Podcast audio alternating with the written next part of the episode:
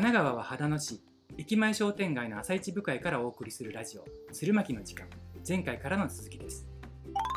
始まりました。鶴巻の時間。本日のゲストは引き続き書道家の草月ロックママさん草月さんよろしくお願いしますよろしくお願いいたします。先生ではついついね熱が溢れてね しまいまいやいやいいんですよ緊張してる割にはよく喋ってしまったなと思っておりまあー緊張すればするほどはい喋っちゃうパターンですかね、す。そういうタイプのようです。はい。後で自分のね音声をはい聞いてみると面白いと思います、そうですね。あの本当にちょっとあの喋りすぎちゃったんではないかなっていやーいいんですよ。思って草おります。月さんのお話を聞く回なのでね。はい、はい。ありがとうございます。前編の方ではね、えー、とプロフィールどんなことをされてるか書道アーティストとしての活動、はい。あとはお子さんのことお父さんのことワンちゃんのことなんかをねうん。周平さん聞きましたね、そうですね。はい。今回じゃあ続けてこの今住まれている鶴巻そもそも鶴巻周辺にお住まいなんでしたっけ？そうですね。あの。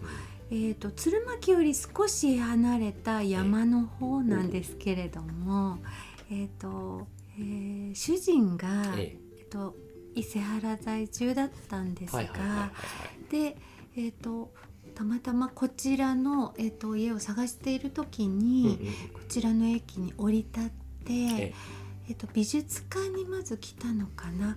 宮永武彦美術館がありまして,、工房の里いうのね。すぐああそうか。はい隣はいですねはいはい。はい、美術関係でいろいろ回ってた時もありましたし、えー、とそこで展覧会してる方とかもいたので、そこに寄らせてもらったりとか、であとはまあ温泉があっていいねっていうかとか。最寄りはじゃあ鶴巻で。最寄りは釣りそうあの鶴巻温泉あのほぼ鶴巻から歩いて行ったりバスで。そうそうそう。はいはいはいうんね。もう鶴巻みたいなもんですそうですね。ほぼ鶴巻かなって自分では思っており もう生まれも育ちもって感じですか？生まれは東京なんですが東京のどちらです？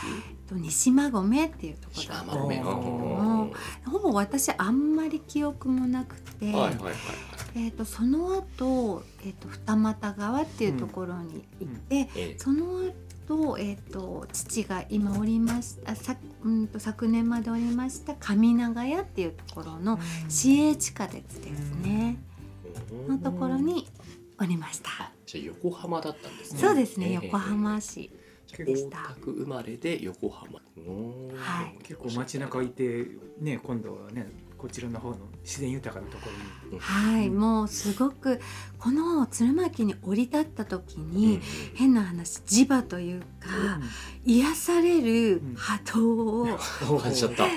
あの受けちゃったっていう。もうだからここに着くと駅に着いて、まあ、東京から帰ってきたりすると、うん。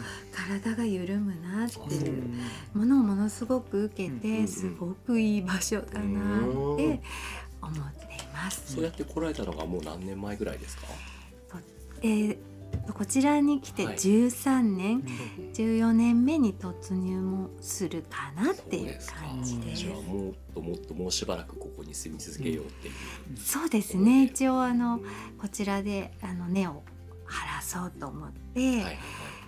母のお墓もこちらの方に、えー、とちょっと移してもらったうん。し、えー、となので一応そういうふうには考えなるほどね、はい。同じく移住組としては周平さんもやっぱり何かこっち来て感じるものがあったんです。そうですね。私はまあ結構成り行きが多いんですけどもうまあここ来てみてええ本当住み心地いいですよね。いいですね、うん。本当にうん。あののどかな自然がいっぱいだし、で私美術館も好きだし、あと駅の周辺にうん私はカフェが大好きなので。どのカフェかな、えっと、えっと今は、はい。えっと喫茶サマーシティさんっていうところですね。ね、ちゃんとこのラジオにも出てもらってそうですね。そうですよマーシーさんね。じゃあ、はい。あーちゃんとも知り合いなんですね。あーちゃんさんとも知り合いで娘さんの、はい。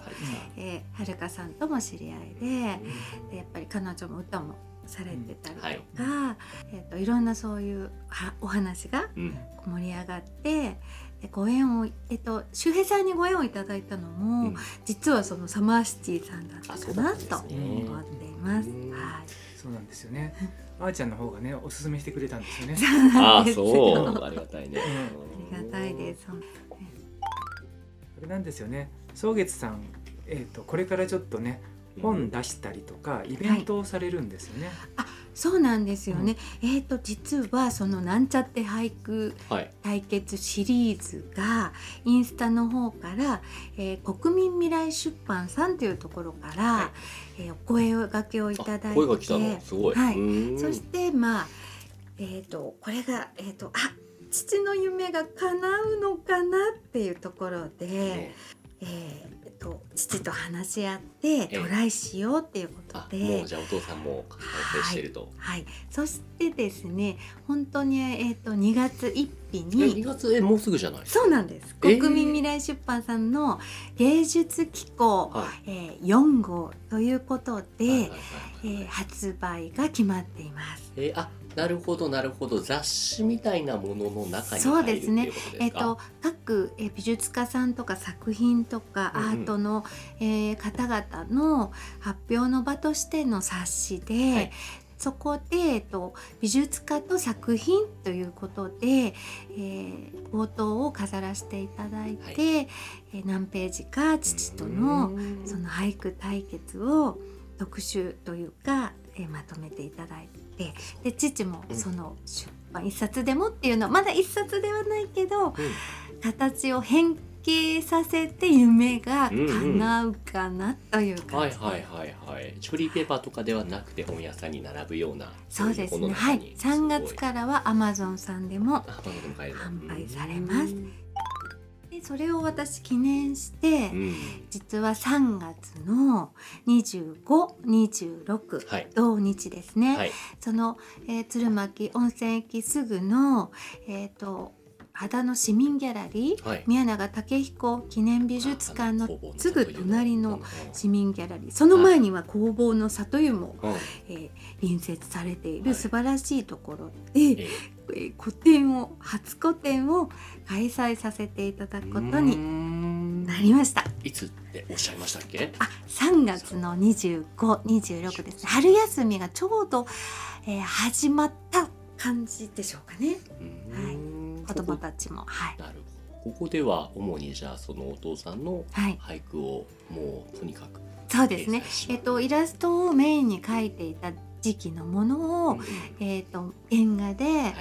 えーまずは揃えようと思って365枚円はちょっと多すぎるかなと思うので ピックアップして。えーそしてプラスなんちゃって俳句プラスって今回はしてるんですけど、えー、と実は地域のママさんとか、何か作品を作られている方とか、そういう輪が広がるといいなと思ってお手伝いしに来てくださった方の、えー作品も少し紹介したりとかそして先ほどお話したええ。サマーシティさんの息子さんカメラマンである息子さんが昨年ご逝去されてしまったので、その追悼の意味で、えーその写真も、えー何枚か飾らせていただこうという話に今なっていると。もしかしてロックちゃんワンちゃんの写真も撮ってもらったりしていました？ロックは撮っていただけてなくって、ね、ペットの猫ちゃんとかの写真もそうですね。撮られてましたよね。そうなんですよね。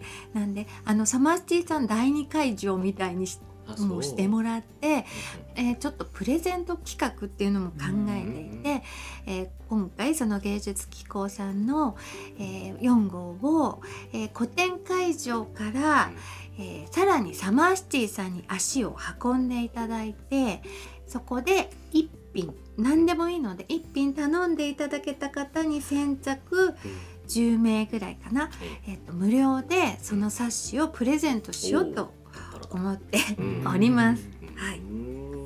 いやっていうかもうもらってくださいっていう感じなんですが、やっぱりじゃあ何や草月さん的にははい。一人でも多くの人にはい、お父さんの詩をうん、読んでほしい見てほしいそうですね。って思いで。はい、あとは父自体にその古典会場に足を運んでもらえたらって思っているので、うん車椅子で多うん。分行けるように今一生懸命父はリハビリをおー素晴らしい。頑張っておりますベッドの上で。なのでまあそそれも私的にはあるんですけれども、はい。やっぱりいくつになっても夢を持ってうん。